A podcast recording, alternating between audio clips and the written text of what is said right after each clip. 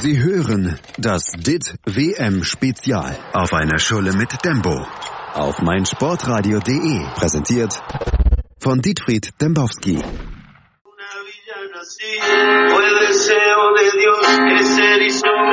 Herr Dembowski. Herr Dembowski. Ja, was ist los hier? Machen Sie den Krach doch mal aus. Der Krach? Was ist denn das? Tief. Das ist Gott. Hören Sie mal hin. Das ist Gott. Ist das Maradona? Jetzt machen Sie das doch mal aus. Tief. Jetzt singen Sie doch mal mit. Marado, Marado. Ja? Ach so. Tief, das ist Gott. Ah. Über den sprechen wir gleich noch. Okay. Aber ich habe noch ein paar andere Fragen für Sie. Es ist nur ein paar, so. es ist nur noch ein paar Stunden hin bis zum Spiel Deutschland gegen Korea. Kaum vom Last-Minute-Geniestreich von Toni Kroos erholt, geht es dann heute gegen wackere Südkoreaner um alles. Tod oder Grindelgladiolen? So kurz vorm Anpfiff. Haben Sie einen Expertentipp für uns? Ah ja, Deutschland gewinnt 3-1. Echt?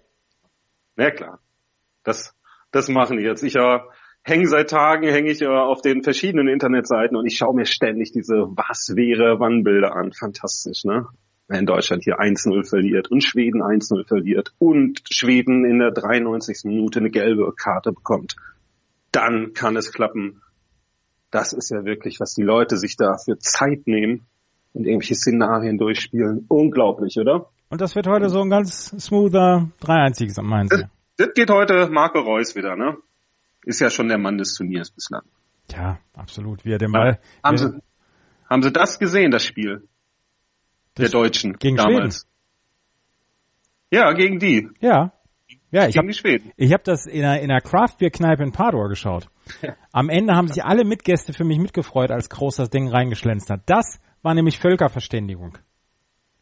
Das kann man so sagen. Und das war ja auch ein ganz, ganz großer Moment. Also da möchte ich nochmal drauf eingehen, auf dieses Tor. Ne? Das, das, Hureni hat da ja schon wieder gefragt, was wäre, wo waren sie, als Groß das Tor geschossen hat. Was aber niemand bemerkt hat, ist, dass dieses Tor ja eigentlich die komplette zweite Halbzeit über vorbereitet wurde von äh, Kroos und Reus. Haben Ja. Sie das in Erinnerung? Ja. Es gab ja zwei, zwei Schlüssel eigentlich in dem Spiel. Einmal Werner auf links, Ja. Gomez in die Mitte Mhm. Und dann aber immer wieder Kroos von na, linke Halbfeld lang rechts raus auf Reus. Reus hat den Ball dann nie so richtig erlaufen können, aber diese Kombination, die gab es ja fünf, sechs Mal in dem Spiel. Und dann haben sie sich gefunden am Strafraum. Es war so beeindruckend. Das war, ein- Da das war ein großer Moment. Ja, ein Gifttor. Ja. Also ich meine, das Ja. Tor, das Tor insgesamt war Kunst. Also seien wir doch mal ehrlich, ich möchte das nicht überhöhen oder so, aber das war Kunst. Ah, jetzt gibt's diese eine Aufnahme. Ich weiß nicht, wie oft ich die jetzt bereits gesehen habe. Ähm, Von hinten von der. Seiten, von der Seitenlinie. Ja, genau, ja. Ne? Und dann sieht man Groß von hinten, Reus von der Seite. Und man muss eigentlich nur auf Reus schauen, weil Reus ist ja der entscheidende, der Schlüsselspieler in der Situation. Und ähm, sein Trikot flattert im Wind, in diesem Abendwind. Der Mann, der seine erste WM spielt mit 29, auf, auf dem ja die Hoffnung der ganzen Nation lastet. Und dann flattert dieses Trikot im Wind. Er tritt auf den Ball, mehr macht er ja nicht. Und dann dieses, dieser Moment der Erleichterung, wenn das Tor fällt, wie er da wegrennt. Wie so ein kleines Kind. Ja. Das waren drei, Also- drei Sekunden Poesie und was danach kam, war dann nur noch Gemotze gegen die schwedische Bank. Kann man auch mal fünf gerade sein lassen, oder? Finde ich auch. Finde ich auch. Also, man muss jetzt nicht wirklich überall immer das Drama suchen. Das ist ja, ich habe an Sagen La wir so. Soga, ich habe an La Soga zurückgedacht, gegen Fürth in der Relegation damals. La Soga, der kriegt richtig viel Kohle, habe ich gelesen, ne? Ach, hören Sie auf. 15.000 pro Punkt und das ja, ohne ja. Kühne. Ja, ja, ja, ja, ja. Ich möchte, ich möchte nicht, ich möchte nicht drüber reden. Ich hätte die Sprache. Ja, war schon ein guter Saisonauftakt bei ihren Hamburgern, muss ich sagen. Ja, der Platz ist nicht so richtig gut drauf gewesen. Ja. ja. Naja. Aber Kann ja passieren, gibt ja noch ein Trainingslager. Lassen Sie uns weiterreden. ja, lassen Sie Das uns, ist lassen, um über Hamburg zu reden. Genau. Auch wenn Sie da immer wieder Vergleiche ziehen. Oh, jetzt. Wir haben, wir haben gestern die Argentinier gesehen, die ähnlich straucheln ja wie Yogis Jungs. Argentinien hat einen Edelfan auf der Tribüne, Diego Maradona. Der hat gestern die gesamte Gefühlsklaviatur durchlitten. Das kann doch eigentlich auch nur ein Hemmnis für die Albi Celeste sein, oder? Nicht, nicht, nicht schon wieder, nein, nein, nicht schon wieder, nein, nein, nein, nein.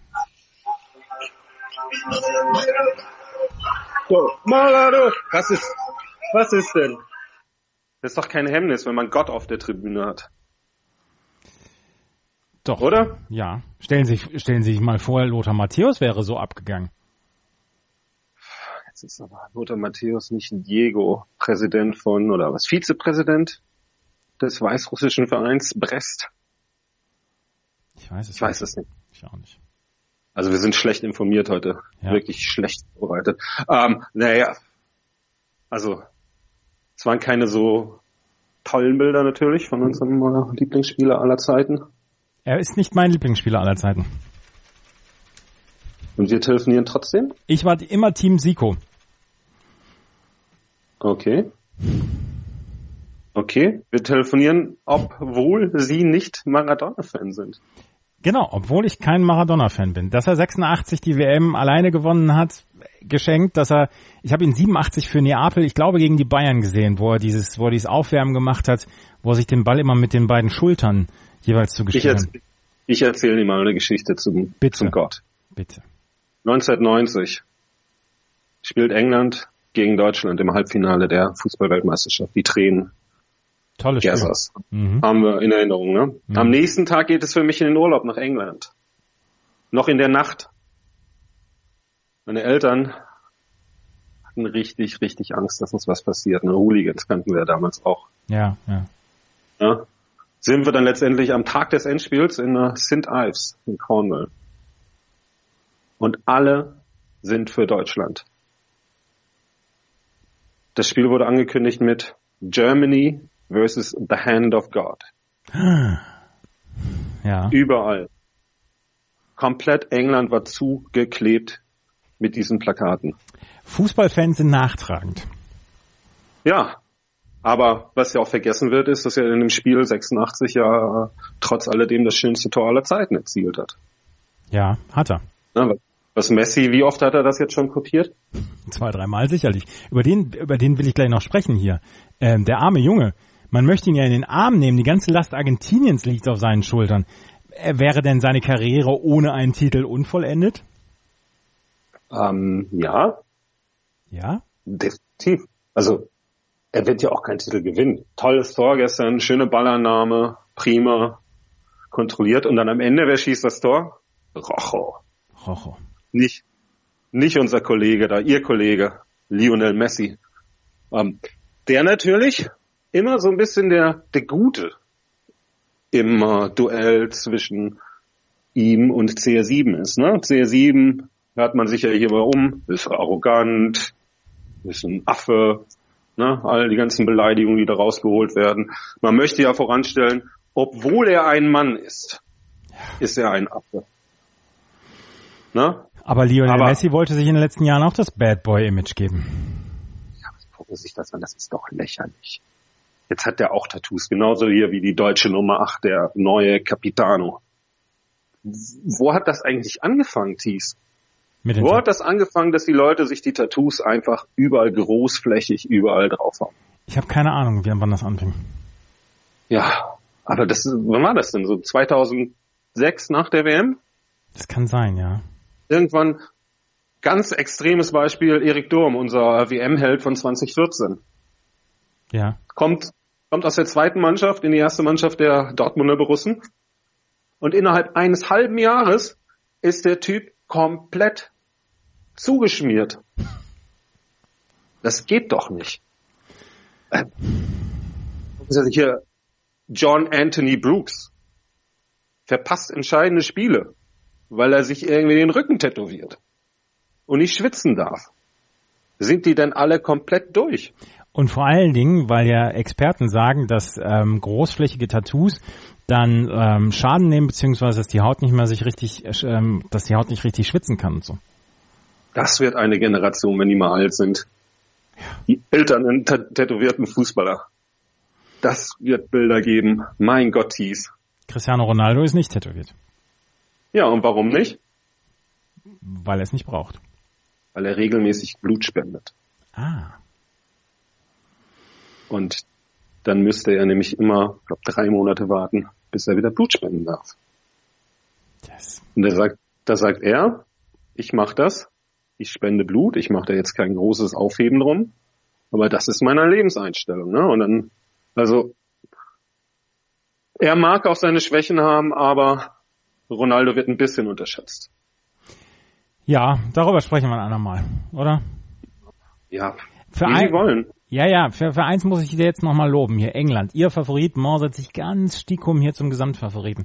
Und am Ende scheitern die Engländer, weil sich Southgate für den falschen Elverschützen entscheidet. Ha, verstehen Sie? Verstehen Sie? Ja, der Gerrit. Der da gibt's diesen Werbespot, ne? Ja. Der Gerrit, der das von uh, Waddle uh, in der Bar bloßgestellt wird, hat eine Tüte über den Kopf. Traut sich ja nicht. Ja. ja. Und die Deutschen nehmen ihm und dann sagen sie, ach, der Sausgate! Der Sausgate! Er naja, aber schön erstmal, also ich gratuliere dazu, dass sie auch so ein bisschen äh, damals, als sie im Norden gewohnt haben, teilweise auch äh, die Sprache mit angenommen haben. Schön. Ja. Stiko. Stiko. Gefällt mir. Mhm. Das heißt ja äh, klammheimlich, kann man das so übersetzen? Genau, ja. Still und heimlich. Ja. Mhm. Ja. Und ähm, Southgate übrigens der bestgekleidetste Trainer bislang. Toll, ne? Ja, ich mag das mit der Weste und ähm, ja. den, dem Hemd darunter, den hochgekrempelten Ärmeln. Das, und das in der Hitze. Ja. 37 Grad, egal. Das Schweißflecken gibt's nicht, ne? Also nicht so wie bei Yugi. Nein. Da schaue ich hier gerade noch mal auf mein Kicker-Cover, ne? Die Krise, das Spiel, der Plan, packt er das. Ähm, naja, Gareth Southgate, England, da waren wir stehen geblieben. Ne? Ja. Haben bislang natürlich auch gegen Fallobst gespielt. Ne? Tunesien dann in der letzten Minute geschlagen durch Harry Kane, der danach dann diese herrlichen Elfmeter geschossen hat. Die waren ja wirklich wunderbar ausgeführt. Spiel habe ich nicht gesehen. Nicht gesehen? Nee. Also da die Experten bei ZDF, ARD, wer immer da übertragen hat, die haben sich ja überschlagen in der Halbzeit. Sagt, er hätte auch ausrutschen können. So wie Beckham. Ist er aber nicht. Zweimal in Folge, zweimal den Ball oben links reingezimmert. Und ähm, ich glaube, England ist dies Jahr auch bereit, dafür Deutschland im Elfmeterschießen rauszuwerfen. Jetzt müssen wir natürlich gucken, so ein bisschen, wenn Deutschland heute gewinnt, 3-1 und Schweden 1-0 gewinnt, dann rutscht Deutschland ja auf die andere Seite. Ne, auf die einfache Seite. Ja. Ja. Und dann kann man England bis zum Finale vermeiden. Ansonsten auf der linken Seite gibt's ja ein Gemetzel. Deutschland, Deutschland, England im Finale und England gewinnt im Elfmeterschießen. Ja, dann stürzt aber die Welt ein. Ja, das wäre was, wa? Gary hm? Lineker ja. wüsste gar nicht mehr, was er machen sollte. Müsste schon wieder seinen Spruch neu erfinden. Wobei ich, den, wobei ich den Spruch mit den 21 Leuten nach Boatengs Rauschmiss nicht so schlecht fand. Ja, aber muss man auch wirklich sagen, Boateng schon die Schwachstelle im deutschen Spiel gewesen, ne? Ja, weil er alles machen wollte. Der hat wirklich das, ja, das Kommando übernommen, aber was er wirklich verpasst hat, er ist langsamer geworden. Ne? Er hat alles gegeben, aber dann das Foul gegen Berg war halt ein Foul. Tja, leider. Und dann reden wir von einer roten Karte in der 16. Minute und ein 1 zu 0 höchstwahrscheinlich, wenn nicht äh, Manuel Gott Neuer den Ball hält. Im, in, in der, Im italienischen TV wurde diese Szene wahrscheinlich 35 Mal wiederholt vollkommen zu Recht, oder nicht? Ich also, habe, ich habe. Da können wir auch mal kurz drauf eingehen. VAR. Da habe ich so gedacht, nein, das, nein, das war kein Foul. Äh, kein Foul. Natürlich war es ein Foul. Er, er schubst ihm in dem entscheidenden Moment, als der Ball gespielt wird von Markus Berg, dem äh, Wunderstürmer des Hamburger SV. Er, der hat getroffen. Und äh, VAR im entscheidenden Moment ist es dann eben doch das, was äh, Löw gesagt hat, es macht das Spiel gerechter. Aber es macht das Spiel ja auch gerechter, indem es immer wieder für die Großen entscheidet. Jetzt habe ich aber das Gefühl, das haben Sie wahrscheinlich auch schon äh, festgestellt, es gibt Mannschaften, die trainieren das jetzt einfach, ne? Die trainieren jetzt diese entscheidenden Sekunden im Strafraum. Und abseits des Balls sich auch mal faulen lässt. Und das provoziert. Ja. Um nochmal. Ja, man gestern vielleicht auch bei Nigeria sehen, ne? Also für mich war das eine ganz klar trainierte Situation dort. Absolut. Absolut. Also, einstudiert. Einstudiert. Wir haben nicht mehr ganz so viel Zeit, Herr Dembowski. Eine Frage ah. muss ich Ihnen noch stellen. Äh, wie fällt Ihre Zwischenbilanz aus, so kurz vor Ende der Vorrunde? Hm. Also ich fühle mich gut unterhalten. Ja. Bin enttäuscht davon, dass am Ende bislang immer die Großen gewonnen haben. Dass äh, die, die fantastischen Iraner ausgeschieden sind.